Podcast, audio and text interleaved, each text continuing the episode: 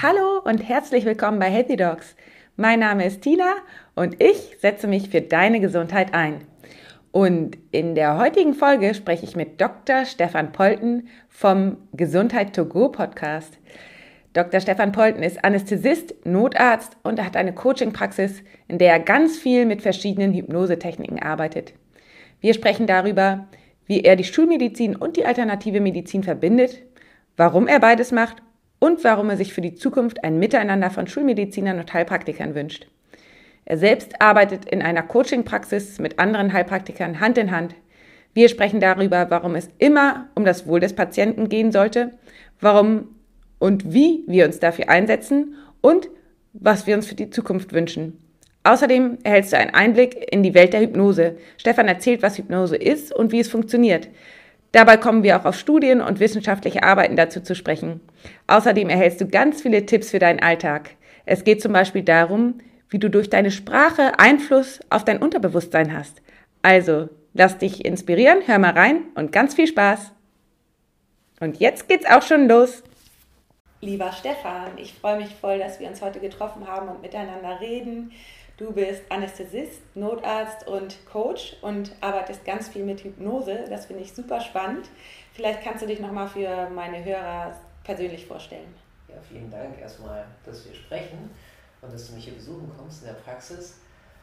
Ja, du hast eigentlich schon alles erzählt. Ne? Also ich bin begeisterter Arzt und äh, Coach, hier in der Praxis Coach. Im Krankenhaus bin ich als Arzt tätig arbeite als Arzt halt, bin halt Facharzt für Anästhesiologie, wie das so schön heißt, und Notarzt und habe mal irgendwann auch die Zusatzbezeichnung Homöopathie gemacht. Und Ernährungsmedizin mache ich auch immer wieder mal und äh, ja, mache einfach das, was mir Spaß macht und wovon ich gesehen habe und überzeugt bin, dass es Patienten bzw. Klienten als Coach hilft. Schön, das hört sich auf jeden Fall gut an. Also zum Wohl des Patienten arbeitest du. Und ähm, ich, mich interessiert natürlich, wie du dazu gekommen bist. Also wie du das kombinierst, das ist ja in der heutigen Zeit, wird immer häufiger, aber ist ja vielleicht doch noch eher eine Seltenheit. Also wie bist du überhaupt zum Coaching und zur Hypnose gekommen? Na, ganz ursprünglich ist eigentlich eine längere Geschichte. Ganz ursprünglich bin ich in meinem ersten Semester Medizinstudium an einen Kommilitonen geraten, der halt sehr Homöopathie begeistert war und auch das schon über Jahre verfolgt hat. Und er hat einfach gesagt, komm doch mal mit. Und bis dahin kannte ich alles, was irgendwie alternativ oder anders war als die Schulmedizin, habe ich schon mal von gehört gehabt, aber es war für mich eigentlich immer so, das ist Hokuspokus und totaler Quatsch und wie auch immer. Aber irgendwie fand ich das interessant, was er erzählt hat und ich gedacht, okay, warum nicht, gehe ich einfach mal mit. Und es gab damals, ich habe in Göttingen studiert, einen Arbeitskreis Homöopathie und da war ich dann und fand es halt ganz, ganz spannend, weil dieses Bild des Menschen, was die Homöopathie hat und viele andere ja auch äh, außerhalb der Schulmedizin, halt sehr sehr anders ist als dieses für mich jedenfalls sehr mechanistische Bild in der Schulmedizin. Das ist ja so ganz grob gesagt für mich gefühlt der Mensch immer noch eine Maschine. Das heißt, wenn irgendwas kaputt ist, dann tausche ich das aus oder baue das aus oder bekämpfe das und so. Und ähm, es fehlt aber für mich einfach, es fehlte mir damals, das wusste ich aber zu dem Zeitpunkt noch gar nicht, das habe ich dann einfach im Laufe der Jahre und Zeit gemerkt, dieses, äh, diese Lebensenergie, was in allen anderen Medizinarten, die es gibt auf der Welt, sei es traditionell chinesische Medizin mit dem Qi oder beim Ayurveda, ist es glaube ich Prana, wenn ich mich nicht täusche, oder in der Homöopathie hat das Hahnemann ja die Lebensenergie genannt, das ist da immer vertreten und das fand ich einfach sehr schlüssig für mich und gefühlt auch ja, sehr, sehr logisch auch komischer. Also ne, das ist auch wieder dann ja sehr rational, aber auch sehr logisch, dass da irgendwas sein muss, was es halt, was den Menschen unterscheidet und was wir nicht sehen können, aber was da ist. Weil, ja, und, und so bin ich dann mal dazu gekommen, Homöopathie zu machen, habe das dann sehr stark verfolgt während meines ganzen Studiums, dann auch hinterher halt diese Weiterbildung gemacht mit den Kursen, dann zur Zusatzbezeichnung und so weiter und bin dann über die Homöopathie wieder zu anderen Dingen gekommen, die ich spannend fand. Zur, ja, was, was habe ich dann alles gemacht? Also viele Sachen mit, mit, mit energetischer Psychologie und positiver Psychologie, mit irgendwelchen abgedrehten, in Anführungsstrichen, Sachen wie Quantenmedizin und so fort und bin dann irgendwann mal nach vielen Jahren auch bei der Hypnose gelandet, wo ich heute halt im Wesentlichen mitarbeite und fand das halt super spannend. Für mich war es halt immer wichtig, wie, wie gut funktioniert das und wie sind vor allen Dingen auch die Ergebnisse. Und auch passt es zu mir, also macht mir das Spaß, weil für mich ist ganz wichtig, dass das, was ich mache, mir Spaß macht Und ich habe halt auch Methoden mal gehabt, die funktionierten gut, aber wo ich gemerkt habe, ist nicht so meins und die habe ich dann auch wieder gelassen. Und heute ist es halt vor allen Dingen die Hypnose, dann mache ich viel Palm Therapy in der Praxis, eine bestimmte Art, äh, wo wir in der Handfläche, deswegen Palm, für Handfläche arbeiten und wo wir halt mit dieser Technik äh, ganz wunderbar zum Beispiel für Phobien und so ist die super toll und auch für andere Sachen. Du kannst halt auch Dinge stärken, Charaktereigenschaften bzw. auch Potenziale. Und ähm, ja, Hypnose, Palmtherapie, was mache ich noch viel in der Praxis? Mache jetzt äh, seit einiger Zeit auch mit großer Begeisterung Reflexintegration. Das ist auch ein großes Steckenpferd geworden.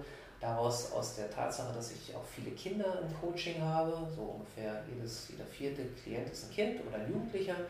Und da ich einfach da viel gesehen habe, was da nicht in also sogenannte frühkindliche Reflexe, die im Laufe der Zeit integriert werden. Jetzt schweifen wir vielleicht schon so ein bisschen ab von dem Thema, aber fange mich dann einfach mhm. gerne ein.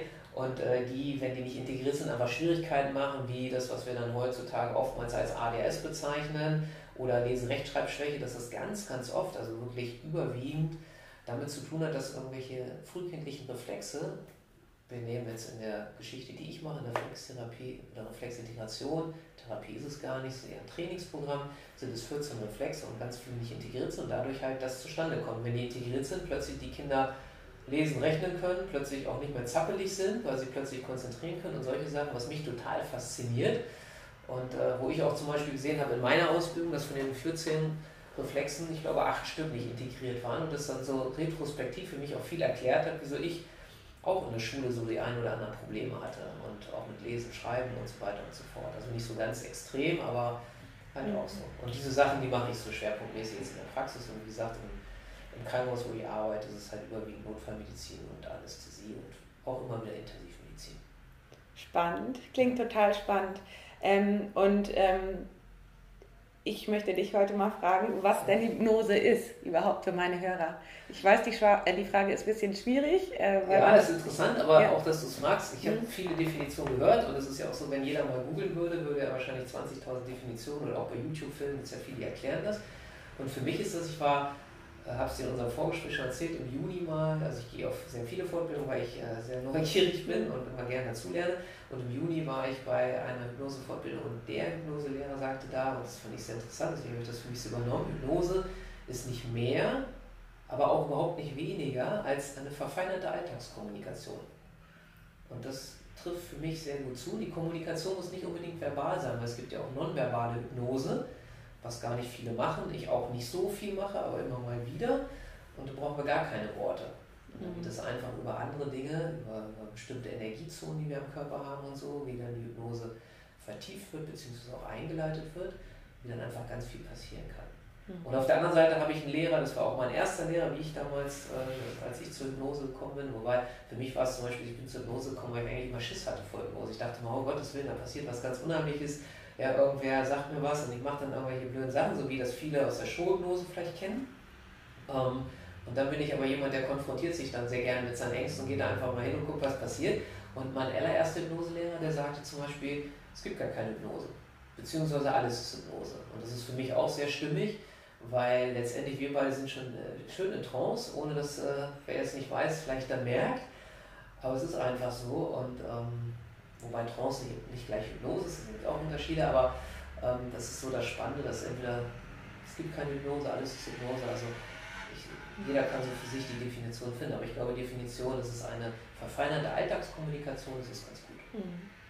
Okay, und wenn ich jetzt sage, es ist ähm, ein, ein äh, entspannter Bewusstseinszustand oder ein, ähm, ein Entspannungszustand, wo man Zugang zum ähm, Unterbewusstsein hat, ist das auch richtig? So. Ja. So, so. Hm auch nicht so schlecht. Ne? Mhm. Also es ist ja so, weil das Problem ist halt immer, äh, wir sprechen, und ich glaube, du hast ja auch eine Podcast-Episode jetzt neulich gemacht über Unterbewusstsein, wenn ich das richtig ja. Ich habe sie noch nicht gehört, aber kommt noch. Ich glaube, dass das Ding ist halt, wir sprechen über Dinge, die ja keiner so richtig beschreiben kann und gesehen hat. Ne? Also mir ist nicht bekannt, dass jemand mal das Unterbewusstsein gesehen hätte. Und auch wenn, wenn, wenn wir suchen heute so im Internet oder wo auch immer, was ist denn das Unterbewusstsein, gibt es auch tausende von Definitionen. Wo ist das Unterbewusstsein? Gibt es die vielfältigsten Theorien? Die einen sagen halt verteilt über den Körper, der nächste sucht es irgendwo im Hirn, wird es glaube ich dann nie finden. Die übernächsten sagen, das ist außerhalb von uns. Zu der Fraktion tendiere ich so ein bisschen spannenderweise, was dann für viele aber so spooky ist und so sagen, wie soll das denn sein, was für ein Quatsch, das kann doch gar nicht sein. Also ich bin da auch so, jeder darf sich so seine, ich habe meine Realität und meine Wahrheit und du hast deine und äh, du als Hörerin oder Hörer hast dann wiederum deine und es ist alles super. Ne? Also jeder lebt ja sowieso in seiner Realität. Mhm. Ich glaube, die Wahrheit an sich gibt es gar nicht, sondern mhm. jeder hat so seine Wahrheit, seine Realität und das ist so spannend. Mhm, total.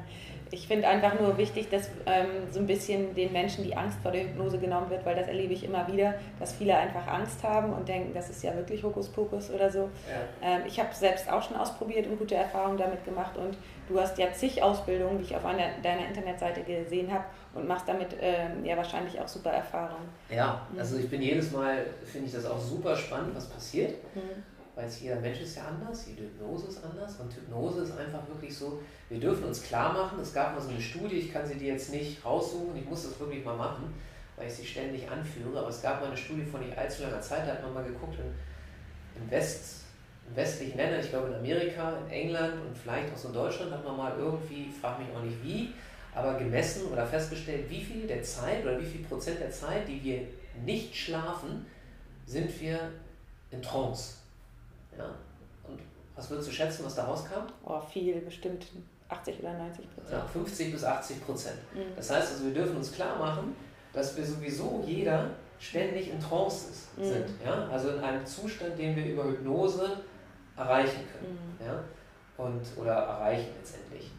Und, und das ist dann wieder so, wo ich dann halt auch Menschen sage, wenn die sagen, ich habe vielleicht Angst mhm. und wer weiß, wie das mit Hypnose ist. Und deswegen ist es ja auch für viele andersrum so, dass wenn sie mal eine Hypnose erfahren, dass sie hinterher sagen, hm, war ich überhaupt in Hypnose? Mhm. Ne, weil es ist so ganz normal. Mhm. Ja? Und auch wenn wir in diesem Zustand, wenn wir gerade aufgewacht sind, beziehungsweise kurz vorm Einschlafen, sind wir im Prinzip auch in einer tiefen mhm. Trance. Ja? Ja. Und wenn wir am Tag, das, das kennt glaube ich auch jeder, wir fahren irgendwo, also vorausgesetzt wir haben einen Führerschein, wir fahren irgendwo hin, wo wir jeden zweiten Tag oder jeden Tag wie zur Arbeit oder so, immer die gleiche mhm. Strecke.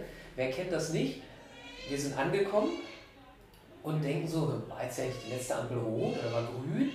Ja, irgendwie so nach dem Motto, wie bin ich eigentlich hergekommen? Mhm. Weil wir in einem solchen ja, Flow-Zustand nennen das auch ein oder in einer Trance oder wie auch immer wir das nennen wollen, ist eigentlich ganz egal. Mhm. Wir sind da so drin. Mhm. Ja? Oder wenn wir irgendein Buch lesen ja, und, und da so vertieft sind, die Zeit vergeht. Oder auch, oder auch im Kino. Ja? Wir, könnten, wir würden niemals irgendwie traurig werden oder irgendwie Angst kriegen bei einem Kinofilm, wenn wir den sehen, wenn wir halt nicht in diesem Zustand wären, dass wir absolut, weil für mich ist Trance nicht an, nichts anderes, als dass wir halt fokussiert sind auf etwas. Mhm. Ja? Mhm. Und wenn wir halt da in diesem Kino sitzen und so fokussiert sind auf diesen Film und plötzlich, ich weiß gar nicht, ob man das im Hintergrund hört, hier wird scheinbar ein Kind behandelt in der Praxis in dem Raum. Und ähm, wenn wir da so drin sind, dann kommen halt diese Emotionen und so weiter. Und Emotionen sind für mich auch die Sprache des Unterbewusstseins. Und das ist halt ein sicheres Zeichen. Das heißt, also wenn du feststellst für dich, oha, in einem Buch, ich bin so drin oder auch beim Sport, ja, ich bin irgendwie, ich vergesse alles um mich Und wenn du kalt ist, geht es dir wahrscheinlich so rum. Wenn es so ja. die Sprache, du kalt ist da und kenne ich von früher auch noch, wenn ich mal gekitet bin, ja, irgendwie so. Und die Zeit geht im Nu und es ist so toll, es ist einfach so ein schöner Zustand. Mhm. Ja, sind wir einfach schöne Trance. Mhm. Ja, toll. Also das ist einfach. Mhm. Und der Begriff ist ja auch völlig egal, ob es jetzt Trance heißt, ob es Flow heißt, ob es was weiß ich, wie das die Menschen alle nennen. Ne? Also, mhm jeder, der, ich glaube, das kennt wirklich jeder Mensch. Ja. Das ist so bei seiner Lieblingsbeschäftigung ja. zumindest einfach so, mhm. also das ist einfach ja. schön. Ne? Ich ähm, vergleiche das auch manchmal gerne mit einer, ähm, einfach mit, mit dem Bild einer gelben Zitrone. Wenn du es dir schon vorstellst alleine, dann reagiert der Körper ja schon. Und ähm, mich interessiert natürlich auch dieses Mind-TV, was du auf deiner Internetseite hat, hast. Ich glaube, das ist auch so ein bisschen äh, die Zukunft, dass so, sowas benutzt wird, um Kinder eben zu therapieren, sage ich mal, weil sie ja in diesem ähm, Zustand wahrscheinlich dann sich vorstellen können, wie es gut läuft mhm. und dass man das dann benutzt, weil es spielerisch und einfach geht. Ja, also mein TV ist so für mich, was, was äh, Kindercoaching angeht, eigentlich die, oder was das eigentlich ist, die mhm. zurzeit beste Methode, definitiv. Ja. Ja. Benutze ich auch zu über 90 Prozent. Mein TVs für Menschen, die das nicht kennen, können einfach mal gucken oder es hat halt eine für mich oder ich glaube weltweit die erfahrenste Kinderhypnotiseurin entwickelt, die Sonja Mosimann. Das ist von Haus aus, glaube ich, ist die Neuseeländerin, wohnt in der Schweiz seit vielen Jahren, also spricht halt beide Sprachen flüssig oder fließend. Flüssig, ich glaube, fließend sagt man eher. Und die hat halt für sich das weiterentwickelt und ähm, das ist eine Visualisierungsmethode. Mhm. Und es funktioniert halt super gut, weil du kommst mit deinem Problem an und guckst dann halt über, gehst in einen Entspannungszustand und in einem Entspannungszustand ist es wie eine Hypnose, können wir uns letztendlich vorstellen. Oder warum, warum ist es wichtig, entspannt zu sein? Weil die, das Unterbewusstsein bestimmt eigentlich, oder nicht nur eigentlich, bestimmt unser Leben. Zu 95 Prozent sagt man ja, viele Forscher sind auch schon bei 99 Prozent und manche sagen sogar 100 Prozent. Wie auch immer, das, was für dich ja, das sich gut anfühlt. Aber es ist letztendlich so, dass unser Unterbewusstsein ist dann ab dem sechsten Lebensjahr, bis dahin nehmen wir alles leider sehr ungefiltert auf. Das heißt also, wenn jetzt meine Eltern zu, zu mir gesagt hätten, Stefan, du bist total strohdoof, du lernst aus dir wird nie was, du lernst nichts, du kannst dir nichts merken. Dann hätte, unser, hätte mein Unterbewusstsein damals gelernt, okay, ich kann mir nichts merken, und dann hätte ich natürlich später Probleme in der Schule gekriegt. Und so weiter und so fort. So, also unser Unterbewusstsein und irgendwann kommt mal der Wächter davor. Das ist wie so ein Türsteher in der Disco, können wir uns das vorstellen. So, was wir halt machen in Hypnose oder in diesem, bei in diesem Entspannungszustand, ist diesen Türwächter, weil wir wollen ja nun in der Diskus praktisch wohnt das Unterbewusstsein, mit dem wollen wir quatschen ja, und sagen so, guck mal, das ist mein Problem, können wir da nicht irgendwas machen, dass das jetzt kein Problem mehr ist in Zukunft? Ja, was weiß ich, als Thema Schwindenangst oder so nehmen wir das mal. Ja, weil irgendwann hat unser Unterbewusstsein, warum auch immer mal gelernt, es ist sehr sinnvoll, eine Schwindenangst zu haben, im Extremfall, das sichert uns das Überleben. So mal ganz grob gesagt. Aber es ist irgendwie, und das kennen wir ja umgekehrt, wenn wir nicht mit dem Unterbewusstsein arbeiten, sondern mit dem Verstand, jedem Erwachsenen, den wir fragen, der eine Spinnenangst hat, der sagt, ja, natürlich ist das albern, dass ich Angst habe vor so einer kleinen Spinne. Aber dann kommt die und irgendwie, auch wenn mein Verstand sagt, dass es, nein, ich brauche keine Angst haben, irgendwo ist die dann doch wieder da und ich laufe weg oder fange an zu schreien oder was denke, oh, was. Und das ist es eben, das Unterbewusstsein ist der Chef. So, was wir jetzt machen, ist in diesem, um, wenn wir halt sehr entspannt sind, beziehungsweise in Hypnose sind, dann ist halt praktisch der Türwächter, den schicken wir in die Pause. Mhm. Und jetzt können wir mal reingehen und mit dem Unterbewusstsein quatschen. Und das ist dann das Tolle. Und dann quatschen wir mit dem Unterbewusstsein bei MindTV und sehen halt, aha, okay, wo kommt denn das her? Habe ich mir das damals selbst gebaut? Oder hat mir das jemand gegeben, diese Angst, um bei dem Beispiel zu bleiben? Und sagen, okay, nehmen wir wahr, ja, geben die Angst wieder zurück, beziehungsweise wenn wir es selbst gemacht haben, nehmen das auseinander in die Einzelteile und äh, verwerfen das halt. Und dann gucken wir, und das ist halt super wichtig bei, bei dieser Art oder überhaupt bei Arten, habe ich festgestellt, dann gucken wir, ob wir vergeben müssen. Uns selbst, wem anders oder ob das so in Ordnung ist. Und das können die Kinder, Jugendlichen halt, das ist halt sehr spielerisch, wir können das halt super intuitiv und gut, weil wir halt mit diesem Unterbewusstsein, diesem entspannten Zustand sind. Ja, und wenn wir dann wieder auftauchen, dann kann die Spinne kommen und es passiert nichts mehr. Mhm. Weil jetzt halt mein System gelernt hat, der Chef in meinem System, das Unterbewusstsein hat gelernt, okay, Spinne, kein Problem. Ne? Mhm. Ja. Ist dann neutral oder positiv, mhm. je nachdem. Ne? Und das wird dann nochmal so ein bisschen gestärkt durch verschiedene Techniken. Ne? Wenn das mhm. sein muss, muss manchmal gar nicht, aber machen wir eigentlich immer. Ja, alle diese MindTV anwenden und dann ist es gut. Spannend. So also ganz grob gesagt. Ne? Und ja. in der Hypnose ist es ähnlich. Ja. Und sag mal, ähm, ich würde deswegen auch sagen, dass wir als Ärzte auch wirklich aufpassen sollten, was wir ähm, den Patienten mit äh, oder was wir den Patienten sagen, zum Beispiel auch bei schlechten ähm, Prognosen. Ja. Da müssen wir ganz vorsichtig sein, was wir in den Mund nehmen. Weil würdest du sagen, das ist auch eine Art von äh, Programmierung oder vielleicht auch ähm, Beeinflussung des Unterbewusstseins? Definitiv, weil unser Unterbewusstsein, also deswegen auch so, ähm, warum liebe ich es eigentlich, oder was heißt eigentlich? Ich benutze das Wort eigentlich, ist ein Wort des Zweifels, deswegen korrigiere ich mich jetzt selber, wenn ich das merke. Warum benutze ich Coaching und nicht Therapie? Weil Therapie suggeriert den meisten, irgendwas ist an mir falsch, irgendwas ist an mir krank, irgendwas ist nicht in Ordnung. Ja, Coaching suggeriert das den Leuten nicht, Coaching suggerieren die Leute oder verbinden die meisten Leute eher mit was verbessern. Ja, irgendwie, es ist schon was da, aber ich kann noch mehr, ich kann, noch, kann mein Potenzial irgendwie da noch ein bisschen rausarbeiten. Das, das ist dann schon mal das Erste. Und wir programmieren unser Unterbewusstsein immer über Sprache. Deswegen achte ich halt auch mit meinen Klienten oder mit den, mit den Kindern, Jugendlichen total auf Sprache. Wir erkennen das im Alltag ganz oft, dass viele Leute Mann sagen. Ja, man macht das nicht oder ja, man so und so, ne, aber wer ist Mann? Ja, und da springt das Unterbewusstsein gar nicht drauf an, ne, weil man Mann, das Unterbewusstsein ist total faul, meiner Erfahrung nach. Und ich glaube, das kommt halt aus der Historie, dass wir, unser ganzes System ist immer darauf angelegt, wie auch jedes Tier können wir beobachten, ich glaube auch wie jede Pflanze, kenne ich mich aber nicht gut genug aus, auf Energie sparen. Weil kein System der Welt weiß, wann kriege ich das nächste Mal Energie? Und das wussten wir früher auch nicht. Wir beide wissen, naja, es ist eher unwahrscheinlich, dass ich nichts zu essen kriege, wenn ich mir jetzt was suche. Mhm. Ja, aber letztendlich ist es, glaube ich, trotzdem noch so in uns drin, dass unser System Energie sparen will. Mhm. Und wenn wir faul sind und die ganze Zeit in unserer Komfortzone bleiben, also sprich in der Region, die wir gut kennen, und selbst wenn die Entschuldigung für das Wort, selbst wenn die scheiße ist, ja, und wenn irgendwie das alles Mist ist in unserem Leben, trotzdem wissen wir, aha, so funktioniert das und so ist halt der Mist, den kenne ich schon. Ne? Einer meiner Lehrer sagt immer, die meisten Menschen leben in einer tapezierten Mülltonne.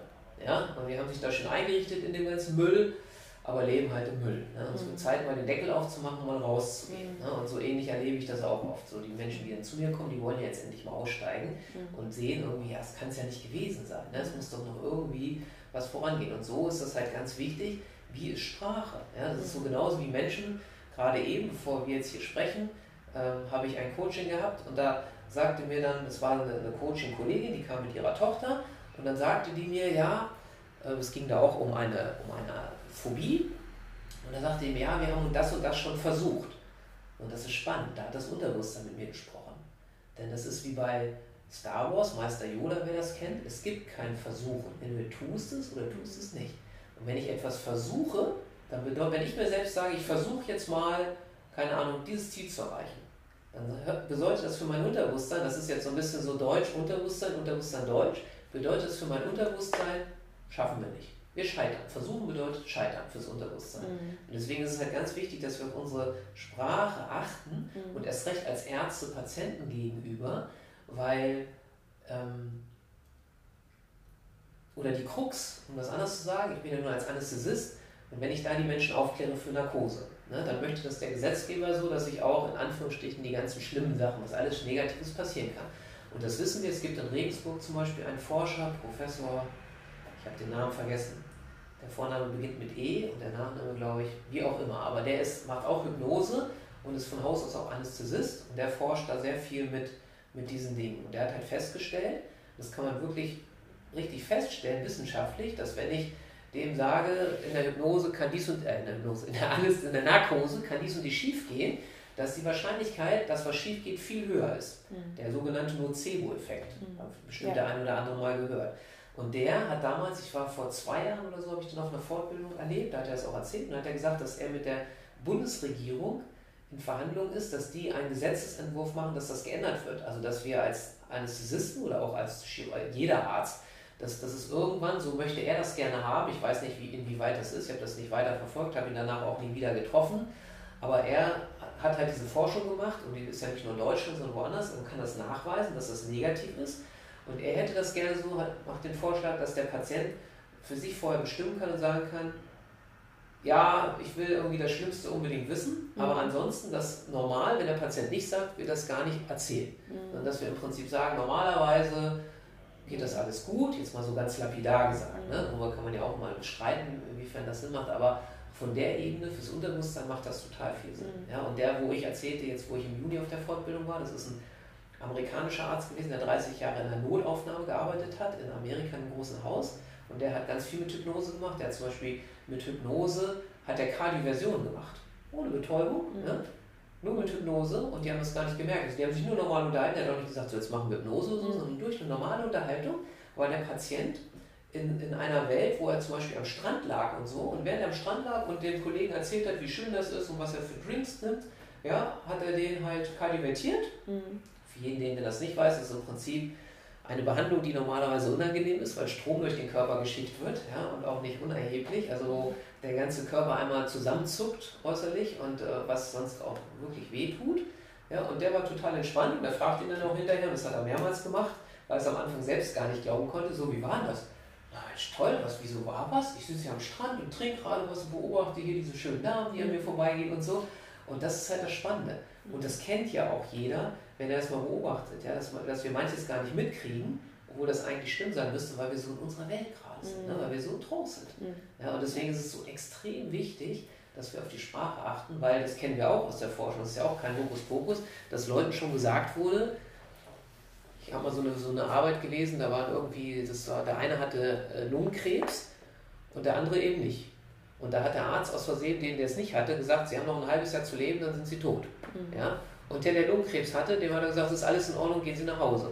Der mit Lungenkrebs, der lebte irgendwie, ich weiß nach zwei Jahren oder was der Kuh haben Sie beobachtet, der lebte quietschfidel mhm. und dem er gesagt hat, Sie sind in einem halben Jahr tot, Sie haben Lungenkrebs, der war tot und dann haben sie dann äh, im Prinzip dem Pathologen zugeführt und der hat nichts gefunden. Der hatte keinen Lungenkrebs, gar nichts. Mhm. Also es war einfach nur durch die Sprache hat das Unterbewusstsein gesagt, jetzt mal so lapidar gesagt, okay, im halben Jahr machen wir hier, ist Feierabend. Mhm. Ne? Okay, dann machen wir das. Ja. Und das Unterbewusstsein ist halt auch total humorlos. Das ist so ein bisschen schade, aber es ist so. Das Unterbewusstsein macht genau das, was, was es machen muss. Ja. ja. und was es so gekriegt hat. Und das ist mhm. halt echt humorlos. Mhm. Und das erlebe ich auch immer wieder. Das ist das Spannende.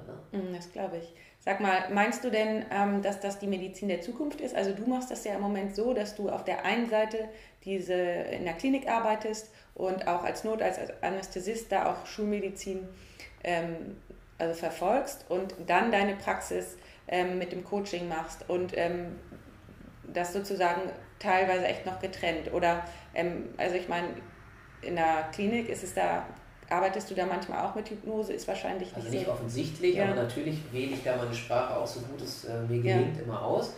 Und in der, in der Notfallmedizin äh, auch, also ich gehe jetzt zu keinem und sage so, wir machen jetzt mal Hypnose. Nee. Weil in der Notfallmedizin zum Beispiel ist es so, dass jeder Mensch, der in Extremsituationen ist, wie das ja in der Notfallmedizin für die meisten Patienten dann ist, weil sie irgendwas haben, was sie nicht haben wollen, was ungewohnt ist, was für sie, ob es nun jetzt objektiv so ist, aber subjektiv auch oftmals sehr lebensbedrohlich ist, die sind sowieso in, in einer tiefen Trance. Das heißt mhm. also, wenn du solchen Menschen sagst, so pass auf, so und so, mhm. und du hast die Autorität, die ich ja automatisch habe, weil Notarzt auf meiner Jacke steht und weil ich mhm. sage so, ich bin jetzt heute Ihr Notarzt, guten Tag, wie darf ich Ihnen helfen?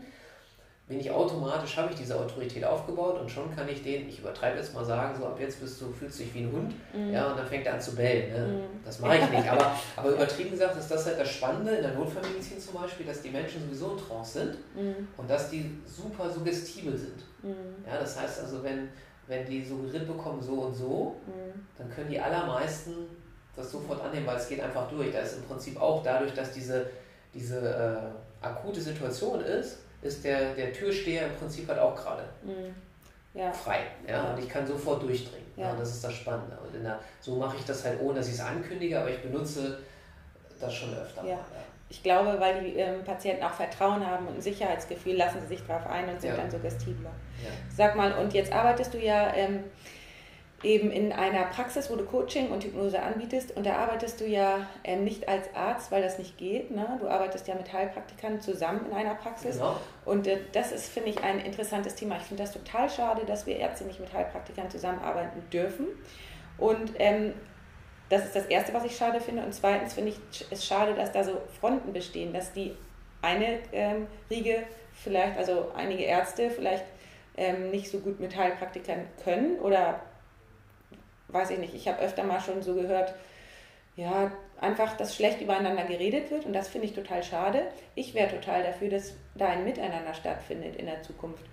Ähm, wie siehst du das? Was, ähm, was sagst du dazu? Also ich finde es halt auch schade. Es ist halt leider begründet, oder meiner Ansicht nach leider in unserer Berufsordnung für Ärzte, ja, dass, man, dass wir nicht zusammenarbeiten dürfen, Heilpraktiker und Ärzte, also zumindest Stand heute, soweit ich das weiß. Ich hoffe auch mal, dass sich das ändert, weil, ich meine, machen wir uns nichts vor. Und ich glaube, das kann auch keiner ernsthaft bestreiten. Es gibt gute Ärzte, es gibt, ich sage jetzt mal vorsichtig, weniger gute Ärzte. Es gibt gute Heilpraktiker, es gibt weniger gute Heilpraktiker. Wir kennen das aus allen Bereichen. Es gab früher in der Schule gute Lehrer, es gab Lehrer, mit denen kamen wir nicht so klar. Das ist normal. Es gibt von allen die und die. Und das Gut und weniger Gut ist auch für den einen genau umgekehrt. Ne? Also der eine sagt halt, der ist gut und der nächste sagt, was, der ist total schlecht und für den nächsten ist dann der gut, wo, wo für den anderen der schlecht ist. Aber das ist ja auch immer so Ansichtssache, ja? diese, diese ganze Bewertung. Und ich persönlich finde es halt sehr schade, weil ich denke, worum geht es denn? Für mich geht es um den Menschen. Ja, und äh, ich sehe halt in der Schulmedizin, und so bin ich ja dann auch einfach weiter diesen Weg gegangen, ich sehe in der Schulmedizin in vielen Dingen sehr viele Begrenzungen, gerade in chronischen Erkrankungen ist meiner Ansicht nach so, dass wir in der Schulmedizin im Prinzip, ich nehme jetzt mal ein böses Wort in den Mund, nur unterdrücken können. Wir können nicht heilen, leider. Ähm, was wir aber in vielen Dingen, das hat jetzt auch erstmal gar nichts mit dem Heilpraktiker zu tun, aber in alternativen Dingen zu tun, weil da gibt es ja auch viele Missverständnisse zwischen Heilpraktikern. Also ich habe das oft gehört, wenn ich gesagt habe, ich mache auch Homöopathie, ach, du bist auch Heilpraktiker und so, ne? also auch oder Naturheilverfahren. Viele Menschen verwechseln das. Ne? Und du kannst als Arzt oder wir können als Arzt ja auch Homöopathie machen, wir können Naturheilverfahren machen, wir können Osteopathie machen, Akupunktur, im Prinzip alles. Und der Heilpraktiker kann ein paar Dinge, weil er ja kein Arzt ist, ein paar Dinge reglementiert, Aber, und je nachdem auch, was er gelernt hat oder auch was er nicht gelernt hat, so wie Ärzte, ich meine, gibt es den Facharzt für Gynäkologie und zu dem gehe ich halt nicht, wenn ich irgendwas am Auge habe. Ne? Und so gibt es halt irgendwie einen Heilpraktiker, der macht, keine Ahnung, das nehme ich jetzt mal für ein Beispiel, Osteopathie und ist halt total super gut, wenn mir der Ellbogen wehtut. Ja, wobei Osteopathie ist ja auch ganzheitlich, aber nehmen wir jetzt mal so, so ein plakatives Beispiel.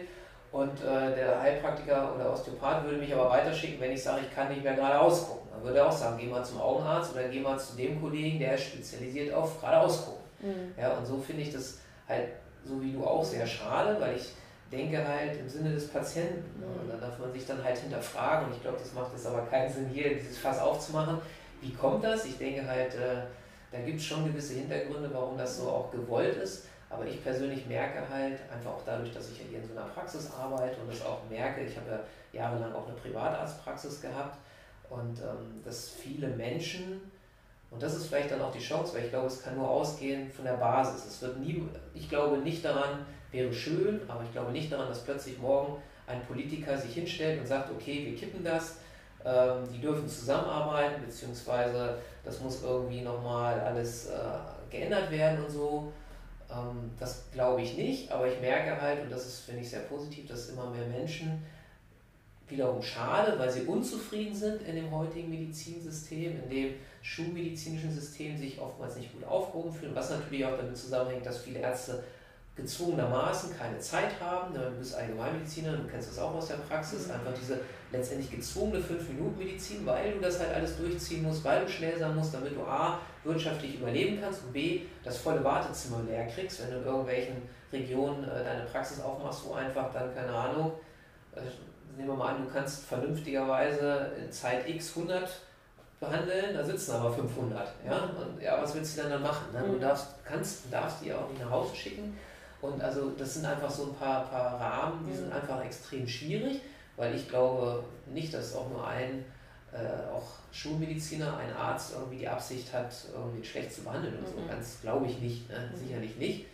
Und äh, zumindest starten erstmal alle so, dass sie den Menschen helfen wollen. Ne? Was dann daraus wird in der Zeit, also gibt sicherlich auch den einen oder anderen Kollegen, das erleben wir ja leider auch immer dann in der Presse, wo dann auch immer auf die Schulmedizin eingeklopft wird, die halt dann letztendlich durch die Gier irgendwelche Sachen nicht ganz ordnungsgemäß abrechnen oder vielleicht auch mal ein bisschen mehr oder so, aber da gibt es überall welche. Da gibt es mit Sicherheit auch bei Heilpraktikern welche und bei, was weiß ich, wie sie alle heißen, Logopäden, Ergotherapeuten und und und. Ich meine, das gibt es in der Wirtschaft genauso, das sehen wir ja irgendwie Autowirtschaft, wo geschummelt wird und so, das gibt es überall. Das hat, glaube ich, halt nichts mit dem Beruf zu tun, ne? sondern mhm. dann mit den einzelnen menschlichen Eigenschaften mhm. oder Charakteren. Ne? Mhm. Und deswegen, ich finde es, würde es sehr schön finden, wenn es immer mehr zusammen ist, aber ich merke halt, dass dadurch, dass Menschen immer mehr ins Bewusstsein kommen und sagen, okay, macht schon Sinn, ich tue was für mich und meine Gesundheit. Davon profitiert ja zum Beispiel auch die Fitnessbranche und und und, mhm. die ja relativ boomt zurzeit, weil Menschen merken, okay, es macht vielleicht Sinn, in mich zu investieren, mhm. Zeit und auch Geld. Und äh, es tut mir einfach gut, wenn ich dahin gehe. Und mhm. natürlich ist es so, wenn ich irgendwie zum Heilpraktiker gehe, der hat dann halt die halbe oder die Stunde Zeit für mich weil er sich die nimmt, weil er sich die, ja klar, auch nehmen kann, mhm. ja? ja? weil es ein anderes System ist. Ne? Finde ich total spannend, dass du das sagst und da bin ich total auf deiner Seite. Ich glaube auch, dass die Ärzte alle mit guter Absicht im Wohl des Patienten handeln und teilweise da echt im System gefangen sind und sich wenig Zeit nehmen können, eben gezwungenermaßen.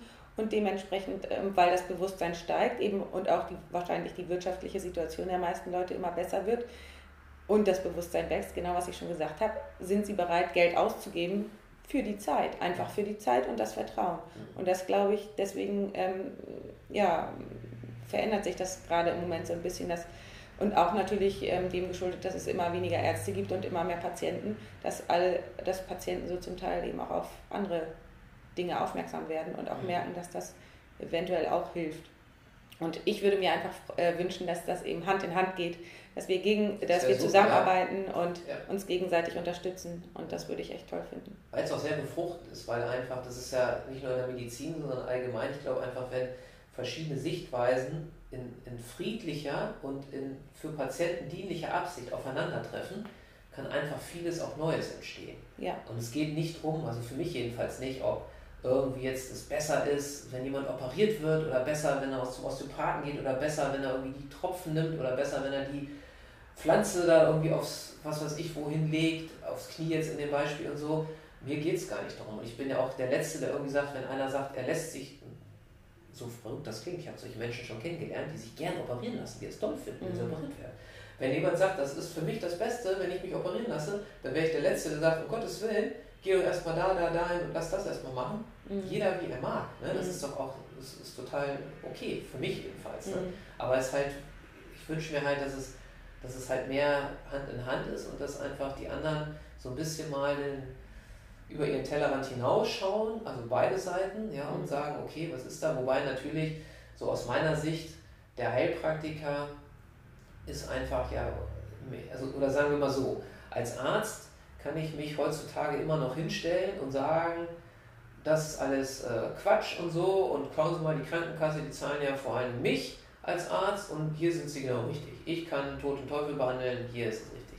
Als Heilpraktiker, klar kannst du dich so hinstellen, aber letztendlich wird jeder sagen so, äh, was ist denn mit dir irgendwie verkehrt, weil letztendlich wir sind einfach hier in Deutschland oder ich denke auch Österreich, Schweiz und so wird es ähnlich sein, Wobei in Österreich, äh, also in der Schweiz gibt es, glaube ich, den Naturheilarzt oder irgendwie sowas in der Gegend. Weiß nicht genau, weil in Österreich gibt es ja gar keinen Heilpraktiker. Ne? Aber das heißt also, es ist einfach dominiert das System von der Schulmedizin, sodass ja kein Heilpraktiker jetzt sagen kann, nur Schulmedizin habe ich noch nie gehört, sowas gibt es ja gar nicht. Ne? Mhm. Ja, wir kriegen immer in der Presse so einzelne Fälle mit, die dann irgendwelche Leute sagen, so gehen sie ja nicht mehr dahin. Und gerade ist ja immer sehr populär, dann irgendwelche Krebsfälle zu nehmen, die dann elendig gestorben sind, meistens ja leider, die kommen ja dann in die Presse. Es berichtet ja nie jemand.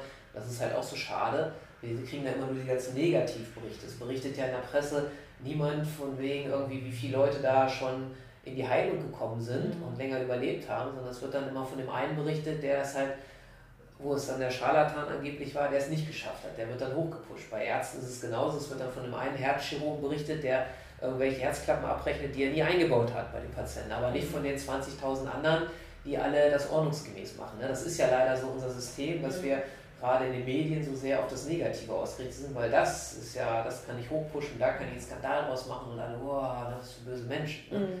Und so, und das ist halt so schade. Und das, mhm. das deswegen so die, die Wahrnehmung manchmal bei Menschen, die, die nicht so differenziert sind und sagen, okay, ich mache mir jetzt mal mein eigenes Bild, mhm. so verfälscht wird. Mhm. Spannend. Was machst du da, um dich abzugrenzen oder das Negative nicht so äh, auf dich wirken zu lassen? Also ich gucke so gut wie gar kein Fernsehen und äh, lese keine Zeitung und so. Also ich, ich, für mich ist es so, ich das, was ich haben möchte an Informationen, das besorge ich mir gezielt. Mhm. Aber ich lasse es in der Regel nicht zu, dass einfach so andere bestimmen, was in meinen Kopf mhm. kommt, indem halt irgendwie Fernseher an und jetzt bestimmt ja letztendlich der Fernsehdirektor oder Programmdirektor, wer immer das ist, okay, das wird heute in der Tagesschau oder so gezeigt. Mhm. Ja, da wird nicht gezeigt, Oma Müller ist 90 geworden, hat eine große Party gemacht, war total toll. Mhm. Da wird gezeigt, keine Ahnung, dieser Diktator in dem Land, der will, greift den wieder an oder droht dem und so. Mhm. Ja, also mhm. das ist halt, für mich ist das so wirklich so Gedankenhygiene.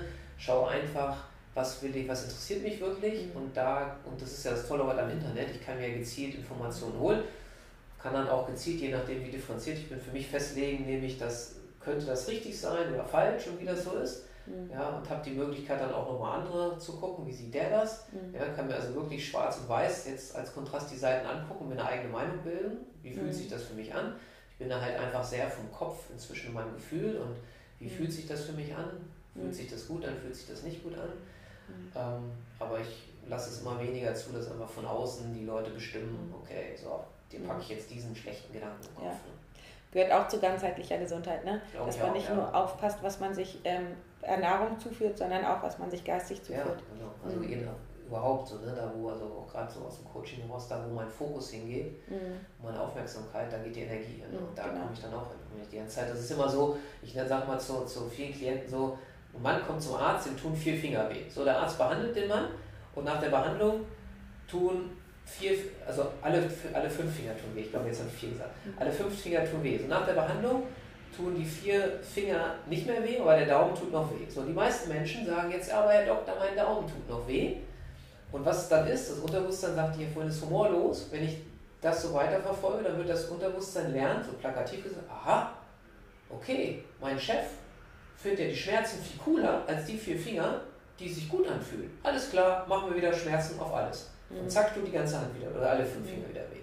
Anstatt dass ich mich darauf konzentriere und sage, wow, cool, die vier Finger, die fühlen sich echt gut an. Und dann wird das Unterbewusstsein lernen, das geht wirklich so. Ich habe es mehrmals in der Praxis erlebt, nicht jetzt an Fingern, aber auch an anderen Beispielen.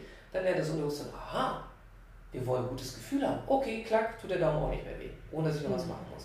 Mhm. Das ist für Schmerzpatienten zum Beispiel, ich habe ja früher viel Schmerztherapie gemacht, nicht am Anfang äh, erstmal eine Herausforderung, ja, weil die sagen, ja, mein Rücken tut auch weh und so. Mhm. Ja, okay. Aber wenn ich mich darauf konzentriere, verstärkt sich das immer. Mein mhm. Unterbewusstsein ist humorlos und wenn es merkt, aha, der Fokus geht auf den Schmerz, dann gibt es immer mehr. Und das mhm. kennt jeder. Das ist dann so eine Negativspirale. Ne? Mhm. Und deswegen ist die Herausforderung dann wirklich, okay, Fokus auf das, wo will ich hin? Ja. Wie will sich, und das ist dann das nächste, die meisten Menschen wissen leider heutzutage nur, was sie nicht wollen. Gerade hier so ist auch so Beispiel Schmerzpatienten am Rücken. Was wollen sie nicht? Ja, mein Rücken soll kein, also ich will keinen Schmerz mehr im Rücken haben. Mhm. Okay, aber das ist, was du nicht mehr haben willst. Was willst du haben stattdessen? Ja, hm, keine Ahnung. Mhm. Ne? Und solange ich das nicht weiß, wird es nicht funktionieren. Mhm. So, ich muss wissen, wie soll sich mein Rücken anfühlen. Ja? Und dann irgendwie, keine Ahnung, leicht ich kann mich in alle Richtungen bewegen, ja, es fühlt sich einfach frei an, ne? dann kann das Unterbewusstsein so langsam anfangen zu arbeiten. Dann weiß, aha, da wo wir hin, ist wie so ein Navigationssystem. Ich muss wissen, wo stehe ich und ich muss wissen, wo gehe ich hin. Ja. ja und das, wohin, wissen die meisten Leute nicht. Und das wäre genauso, als wenn ich mir ein Taxi bestelle und der Taxifahrer sagt, wo soll ich sie hinbringen? Keine Ahnung. Mhm. Dann guckt er mich wahrscheinlich auch an. Wenn er geschäftszügig ist, fährt er halt los und das Taxometer, wie das heißt, läuft. Aber wahrscheinlich werden die meisten Taxifahrer sagen, äh, ja, kann ich Ihnen auch nicht weiterhelfen. Sag mal, ähm, gibt es eigentlich schon äh, Studien ähm, für Hypnose? Also ich ähm, mehrere, ja. Ja, weil für genau. traditionelle also Medizin gibt es auch in, ähm, ganz, ganz viele Studien schon, die sozusagen eigentlich immer, da redet immer keiner drüber, über die positiven wissenschaftlichen Ergebnisse und das finde ich so schade, weil es gibt ja Ergebnisse. Ja, gibt mhm. es. Also es gibt jetzt gerade zum Beispiel in der, in der, Schweiz eine Forschungsgruppe, die ist relativ neu, die machen ganz viel Hypnoseforschung im äh, MRT. Mhm und weil sie irgendwas darstellen wollen. Ich habe mich mhm. damit jetzt nicht genau befasst. Und ansonsten für jeden, der sich jetzt, jetzt hier zuhört und sich für Hypnosestudien interessiert, der kann mal gucken, äh, gucken, gucken, ja, gucken. ähm, ich kann dir dann auch für deine Shownotes den Link geben, weil ich es jetzt nicht ganz im Kopf habe, aber die Hypnoschool, das ist ein Kollege aus Hamburg, der Steve Mitzmusche, der hat so ein kleines Heftchen, ich glaube sogar, also als Download ist es auf jeden Fall kostenlos, als PDF-Download. Und es, er hat es auch mal eine Zeit lang, weiß ich nicht, wie das ist, jetzt zu einem Zeitpunkt, wo du es hörst, auch kostenlos zugeschickt als kleines Heft so, so ein Paperback. Da sind gesammelt, hat er mit einer Kollegin zusammen, die von Haus aus, glaube ich, irgendwie Neurobiologin ist, promovierte aus Bochum, da die Gegend, oder Gelsenkirchen ist die ansässig, hat da eine Hypnose, Hypnosepraxis, die haben wirklich mal Studien rausgesucht, das ist ganz interessant. Also da findet man auch zu verschiedenen Themengebieten dann wirklich äh, Studien, die auch international veröffentlicht sind, die sind meistens auf Englisch, aber ich glaube, die haben sie übersetzt sogar oder so. Also wer sich dafür interessiert, kann da mal gucken der findet da was. Ansonsten einfach den Stilnitz Musche anschreiben, mhm. äh, der kann dann den Link schicken. Ja, super, danke.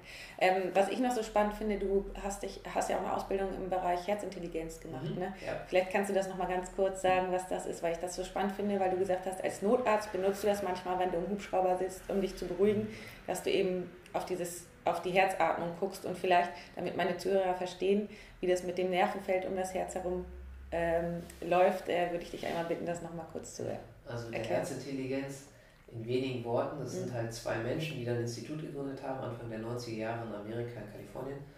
Und die haben sich halt gefragt, ist es wirklich so, dass das Herz, so wie wir das in der Schulmedizin ja heute noch so sehen, in Anführungsstrichen nur eine Pumpe ist.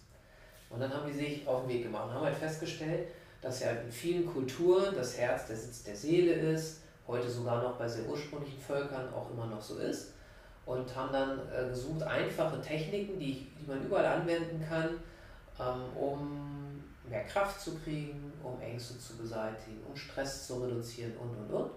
Und sind dann am Anfang, und das fand ich ganz spannend, sind am Anfang, haben sie gesagt, okay, wir müssen jetzt irgendwie das untermauern und auch Studien bringen, uns lacht uns ja jeder aus und sagt jeder, das ist so eine Esoterik, tralala, mhm. ne, was soll der Quatsch.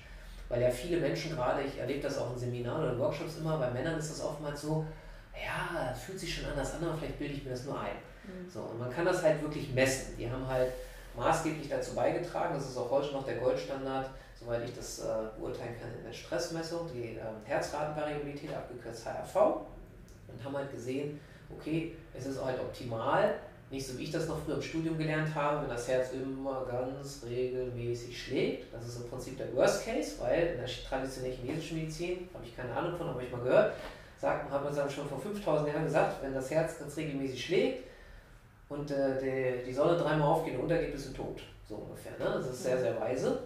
weil das kennen wir eigentlich ja aus dem Physiologieunterricht früher im Studium. Ne? Beim Einatmen wird das Herz ein bisschen schneller, beim Ausatmen ein bisschen langsamer. Das ist eigentlich ganz normal. Das nennt man dann Herzratenvariabilität, weil der Herzschlag eben nicht regelmäßig ist und immer unterschiedlich. So, und dann haben die halt Techniken entwickelt, womit man diese Herzratenvariabilität halt verbessern kann, im Sinne von die Amplitude steigt. Weil man auch weiß, bei Neugeborenen ist die Amplitude sehr hoch. Je älter wir werden, wenn wir nichts machen, umso niedriger wird die.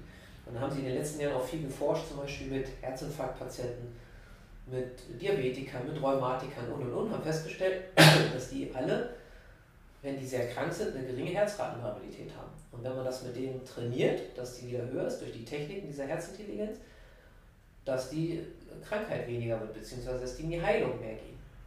Und das Verrückteste ist zum Beispiel, dass sie festgestellt haben, dass bei jugendlichen Rauchern die Herzratenvariabilität viel schlechter ist als bei Nichtrauchern. Also auch eine verrückte Idee. Ne? Also haben die da halt wirklich verschiedene Gruppen und sind auch noch dabei, das ist noch so in den Kinderschuhen, dass die halt auch feststellen, gerade bei Herzinfarktpatienten, dass die haben eine schlechte Herzratenvariabilität und wenn die dann nach dem Herzinfarkt die nicht verbessern, ist die Gefahr, dass sie einen Reinfarkt kriegen, also nochmal einen Infarkt, viel, viel höher, als wenn du die da durch Techniken anleitest, dass sie das machen. So, und dann haben die halt auch viele äh, Sachen gemessen, so wie du ja gesagt hast, man kann halt ein Herzfeld messen inzwischen, weil nämlich, vielleicht, äh, vielleicht, vielleicht kennt das, kennst du das als Zuhörer oder Zuhörerin, es gibt ja ein EEG, wo man die, Herz, die äh, Ströme im Gehirn misst, und es gibt ein EKG, wo man letztendlich den Strom misst, in gewisser Art und Weise, der durchs Herz fließt und der dazu führt, dass das Herz halt schlägt.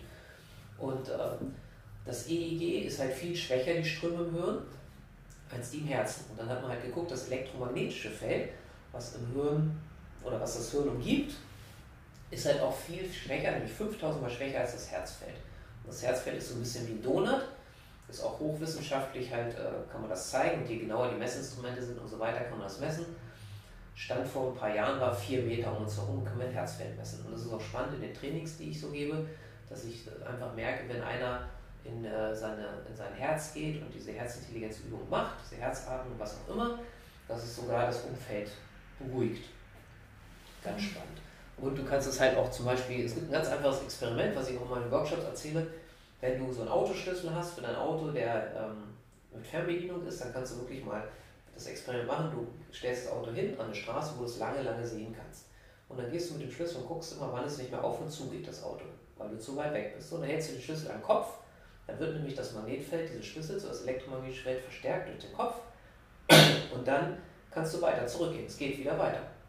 Und irgendwann geht es auch nicht mehr. Und dann hältst du es an dein Herz und gehst einfach mal mit der Aufmerksamkeit in dein Herz und dann wirst du sehen, es geht noch viel weiter. Mhm. Und das ist halt ganz spannend. Also dann nutzt du einfach dieses, dieses Feld aus. Mhm. Ich habe das ausprobiert und das ja? funktioniert, ja. Ja, das ist cool. Mhm. Ne? Ja. Also das, das ist immer so Sachen, für viele ist das erste Mal, wenn sie es hören, am Anfang so ein bisschen Hokuspokus wenn sie es dann machen, ist meine Erfahrung, dass selbst irgendwie sie Ingenieure oder so, die das ganz technisch sehen, wenn die das machen und wirklich dann trainieren, dass die äh, total begeistert sind. Es mhm. passiert extrem viel. Es ist einfach so, es ist total einfach und mhm. wer möchte, kann, kannst du auch einen Link geben. Ich habe da, ich habe ja auch einen Podcast und da habe ich auch mal eine. Folge gemacht, wo eine Technik dann auch äh, mal angeleitet wird. Also wer, wer das ausprobieren möchte, kann sie einfach mal, das ist glaube ich Episode 10 bei Gesundheit to go, kann einfach mal reinhören und das dann ausprobieren. Und äh, das passiert ja ganz viel Spannendes. Und mit dieser einfachen Übung, mit dieser Grundübung, habe ich schon viele Menschen gehabt, die mit Herzrhythmusstörungen da waren, die alles schon durch hatten, die ganze schulmedizinische Palette. Nichts hat geholfen, seit sie die Übung machen, alles gut. Ja, super. Ja, ich habe Leute erlebt mit Migräne, auch nichts groß geholfen hat. Seit sie das machen, konnten sie, wenn, als sie das erste Mal Migräneanfall hatten, konnten sie den sofort unterbrechen, mhm. in unter einer Minute. Und dann sind die Migräneanfälle immer weniger geworden, irgendwann waren sie ganz weg. Toll. Also da passiert extrem viel Spannendes. Ich sage mal zu meinen Workshop-Teilnehmern, das ist mindestens eine Million Euro wert, diese Übung, das ist mhm. nicht untertrieben also mhm. oder übertrieben viel. Mhm. Das ist verrückt, wenn man die Übung so erlebt, denkt man, es ist halt total simpel, aber es ist halt extrem wirksam. Ja, das habe ich eben auch die Erfahrung gemacht, dass immer, immer so wie man nicht denkt, früher habe ich immer gedacht, das kann nicht äh, wirken, so eine einfache Übung, aber habe ich echt die Feststellung gemacht, gerade das Einfache ist das Wertvolle. Mhm. Was ich dich noch fragen wollte, auf deinen Podcast wollte ich noch zu sprechen kommen. Mhm. Ähm, wofür benutzt du den? Also im Vorgespräch sagtest du, um Aufklärungsarbeit zu machen. Ja, um Menschen zu inspirieren, um Menschen die Möglichkeit zu Dingen zu geben zu, oder Zugang zu kriegen, die sie sonst vielleicht nicht erfahren würden. So wie du das ja auch mit deinem Podcast machst. Ich glaube, wie das letztendlich im Grunde genommen jeder Podcast macht. Es gibt ja viele da draußen, dass wir einfach durch Podcast die schöne Möglichkeit haben und einfach die Möglichkeit haben, Dinge zu erfahren, auf die wir sonst vielleicht gar nicht kommen würden. Mhm. Und ich mache den Podcast ja mit der Mache zusammen, wie du ja auch kennengelernt hast, hier kurz in der Praxis. Und äh, es sind halt Themen, es ist nicht schulmedizinisches. Der Podcast ist also wirklich rein alternativ und darüber hinaus auch, Gesundheit hat für mich immer nicht nur was mit Medizin zu tun, sondern Gesundheit, wie wir auch vorhin gesagt haben, beginnt, wie denke ich, mhm. ähm, und auch mit, mit Ernährung, mit, ähm, was war noch, mit, mit Stress und, und, und, also auch so ganz viele Randthemen, die da reinführen. Ich habe auch am Anfang Menschen interviewt, die gar nichts mit Gesundheit zu tun haben, einfach mal gefragt, was machst du so für deine Gesundheit? Also mhm. einfach um Inspiration zu kriegen. Mhm, toll. Ja, und ähm, dann wollte ich dich noch fragen, was du denn persönlich für deine Gesundheit tust. Was ich persönlich ja. für meine Gesundheit tue. Ähm, Morgenritual, also ich meditiere halt morgens, hüpfe morgens durch die Gegend, ich hüpfe für sehr gut halte mhm. und äh, mache halt viel Dehnung, weil ich das für ganz wichtig halte kommt so ein bisschen wahrscheinlich auch aus meinem, ich habe auch mal ein Jahr Osteopathie studiert aus diesem Hintergrund so und den ganzen Zusammenhängen. Dann betreibe ich halt möglichst gut Gedankenhygiene, mhm. habe den Vorteil halt durch meine Coachings. Jedes Coaching ist im Prinzip auch immer so eine Art Reminder. Ist da, ist da auch was bei mir irgendwie ja. an dem, was, was jetzt diese Person mitbringt und das wird dann auch mitgeklärt. Also das mhm. ganz viel, dann achte ich auf meine Ernährung, mhm. so gut es eben geht und mhm. äh, schlafe viel, mhm. so viel es irgendwie geht also das sind so die Dinge, die ich für meine Gesundheit tue. Sport darf ich gerne noch ein bisschen mehr machen, das ist so das Ziel in mhm. Zukunft. Äh, das ist bisher ist oftmals an Zeit gemangelt, aber das ist, darf ich mir auch mal selbst klar machen, wie jeder Mensch auch. Zeit ist ja das Einzige, was gerecht auf dieser Welt verteilt ist. Weil egal wie dumm, wie schlau, wie reich, wie arm ich bin, jeder hat 24 Stunden Zeit. Mhm. Und was wir daraus machen, ist dann, ja. dürfen wir selbst, also in gewissem Maße natürlich, aber selbst entscheiden. Und deswegen ist äh, ja, das letztendlich immer nur eine Ausrede, wenn wir ehrlich sind. Ne? Weil wenn es mir wichtig genug wäre, dann nimmt man die Zeit nehmen. Ja, genau. Und das ist dann so die Aufgabe in der, in der nächsten Zeit, mir immer mehr Zeit dafür zu nehmen. Ja. Und wie ist deine Vision? Also wie willst du das ähm, äh, in Zukunft machen mit der äh, Notarzttätigkeit und Anästhesietätigkeit und deiner Praxis? Also meine Vision ist, dass ich äh, mich A auf der einen Seite treiben lasse, dahin, wo es mich hinzieht, mhm. B, die Praxistätigkeit aber weiter ausbaue mhm. und äh, mal gucken, was uns alles kommt. Es ist noch ein bisschen was in der Pipeline, was jetzt auch noch nicht spruchreif ist, was ich zum Beispiel auch mit Marit und so und auch mit anderen lieben Menschen zusammen mache, aber meine Vision ist einfach immer mehr Menschen die Möglichkeit zu geben, A, sich inspirieren zu lassen, B, ähm, in ihre Kraft zu kommen. Weil ich glaube, also für mich ist jeder Mensch kommt auf die Welt und hat alle Potenziale. Und dann ist das große Problem, dass bei vielen die ganzen Potenziale zugeschüttet werden, durch was auch immer, durch Unkenntnis. Und ich, ich sehe das ja hier in der Praxis, ganz viele Menschen haben ein Thema mit Selbstliebe, mit Selbstwert und so weiter und so fort. Und da immer mehr Menschen zu helfen, wirklich an sich selbst zu kommen, dass sie sich selbst leben können. Weil ich glaube, jede Seele ist hier inkarniert, weil sie Erfahrungen machen möchte und weil sie aber auf der anderen Seite auch, und das kann das eine das andere auch natürlich immer bedingen, weil sie die Welt zu einem besseren Ort machen möchte. Mhm. Und da zu helfen, das ist meine Vision, immer mehr Menschen zu helfen, dass die wiederum in ihre Größe kommen mhm. und einfach was Tolles für die Welt bewegen mhm. können und was Tolles machen können. Weil ich glaube, oder ich fühle es so, dass, die, dass es dringend nötig ist auf der Welt. Es ist gerade so eine Umbruchphase und es geht halt auch vieles vielleicht in eine nicht ganz günstige Richtung, was auch dann wiederum viele Ängste auslöst bei Menschen. Und da den Menschen zu helfen, aus diesen Ängsten rauszukommen, weil Ängste bedeutet ganz oft dann auch, dass sie in so eine Starre kommen und eben nicht mehr handlungsfähig sind in dem Maße, in dem sie wollen. Und ich sehe das halt täglich, wie viel Potenzial in Menschen ist und wie viel mhm. Tolles die eigentlich machen könnten. Sie es nur nicht tun, weil sie halt glauben, sie schaffen es nicht, mhm. weil sie jemanden brauchen, der manchmal ist es auch nur ein Arschtritt oder weil sie jemanden brauchen, der an die glaubt oder weil es auch manchmal Blockaden sind, die wir dann im Coaching oder mit was auch immer zur Seite räumen. Und das ist so meine Vision, da immer mehr zu machen und ja, zu, einfach auch dabei zu sein, wenn die Welt immer ein besserer Ort wird. Immer Stück für Stück und immer mehr. Ja. Und dadurch auch die Menschen dann gesünder werden. Mhm. Weil ich glaube, das ist bei vielen, das ist ja auch so das Thema mit Burnout, immer mehr Depression und auch meiner Ansicht nach, so verrückt das vielleicht jetzt für manche klingt, immer mehr Alzheimer. Weil das ist ja dann oftmals, die, die Menschen werden wieder so kindisch, können sich nichts mehr merken, ja, haben Verhaltensweisen wie ein Kind, so wie irgendwie jemand, der gerade irgendwie ins Leben kommt, ja, weil sie vielleicht sogar, das ist nur so eine Idee, muss auch keiner annehmen, weil das für die dann auch ein Schutz ist. Mhm. Einfach so, sie kommen einfach mit dem Leben, so wie es ist, nicht mehr klar. Mhm. Und äh, da ja, was zu tun. Ja, spannend. Sag mal, und ähm, verstehen deine Kollegen aus der Klinik, was du hier in deiner Praxis machst? Oder interessieren die sich dafür? Äh, also ich glaube, die meisten wissen, dass ich äh, irgendwas anderes noch mache, mhm. ähm, aber viele sind da ganz schulmedizinisch unterwegs. Mhm. Ja. Aber da bin ich halt auch so, ganz früher war ich so, als ich mit der Homöopathie damals angefangen habe, da wollte ich alle bekehren. Mhm. Da bin ich hier lange von weg, weil es ist total sinnbefreit. Mhm. Jeder darf seinen Weg gehen und ich sehe mhm. halt, wie ich das ja auch am Anfang sagte, ich sehe das so, ich inspiriere lieber Leute, gebe die Möglichkeit, wenn jemand auf mich zukommt, egal ob jetzt im Klinikum oder wo auch immer, und sagt, hier, wie sieht denn das und das aus, dann bin ich immer bereit, da auch irgendwie zu sagen, ja, guck doch mal da oder da oder kann auch selbst manchmal helfen. Ähm, aber ich bin keiner, der jetzt irgendwie sagt, so muss es sein, nee. so ist es richtig und alles andere ist doof, weil das ist, das ist Blödsinn. Mhm. Alles hat sein Gutes. Die Schulmedizin hat was Gutes, hat was Schlechtes. Die alternativen Geschichten haben was Gutes, haben was Schlechtes. So ist das. Ne? Ich meine, wir leben in einer dualen Welt, denke ich, und es gibt äh, schwarz und weiß und das ist überall. Ne? Und jeder darf sich dann so seins raussuchen. Schön. Wo können denn jetzt meine Hörer dich finden? Also es gibt verschiedene Möglichkeiten. Es gibt halt meinen mein Blog, den ich mit der Mara zusammen mache, und den Podcast, Gesundheit to go mit Bindestrich geschrieben und to auch TO ausgeschrieben, also nicht die Zahl.de. Und äh, wer eher sich dafür interessiert, was ich so im Coaching mache und so, der findet mich auf superhelden-coaching.de, das ist halt meine Marke. Mhm. Und ja, und in Zukunft dann, aber das findet man dann auch über superhelden-coaching.de inzwischen irgendwann dann, ich denke, nächstes Jahr wird es an den Start gehen. Und das neue Projekt, ähm, was dann mehr so in Richtung, also Coaching ist ja eher eins zu eins und ich mache ein paar Workshops und das neue Projekt ist dann eher so mit größeren, also mit mehr mit Gruppen und Workshops und Masterclasses und solche Dinge. Aber das ist, das wird dann glaube ich auch ganz spannend, weil ich das dann auch nicht alleine mache, sondern zusammen, weil ich das halt toll finde. Ich, ich arbeite super gern halt in einer, in einer Gruppe mit mehreren zusammen, weil ich halt sehe, jeder Mensch hat seine Stärken und Schwächen und warum soll man die Stärken zusammenpacken und zusammenarbeiten. Deswegen liebe ich das halt auch so hier in unserer Praxis, wo wir einfach so viele sind und halt auch zusammenarbeiten. Mhm. Und gerade Gruppen unterstützen sich total und ich habe ja, das. es gibt dann nochmal so eine Eigendynamik, ja. so eine Energie, mhm. ne? weil dann irgendwie der eine merkt, ja stimmt, bin ich gar nicht drauf gekommen, aber es ist bei mir auch ein Thema, ne? Irgendwie so, ja, wenn, wenn, mhm. das ist Total. Krass.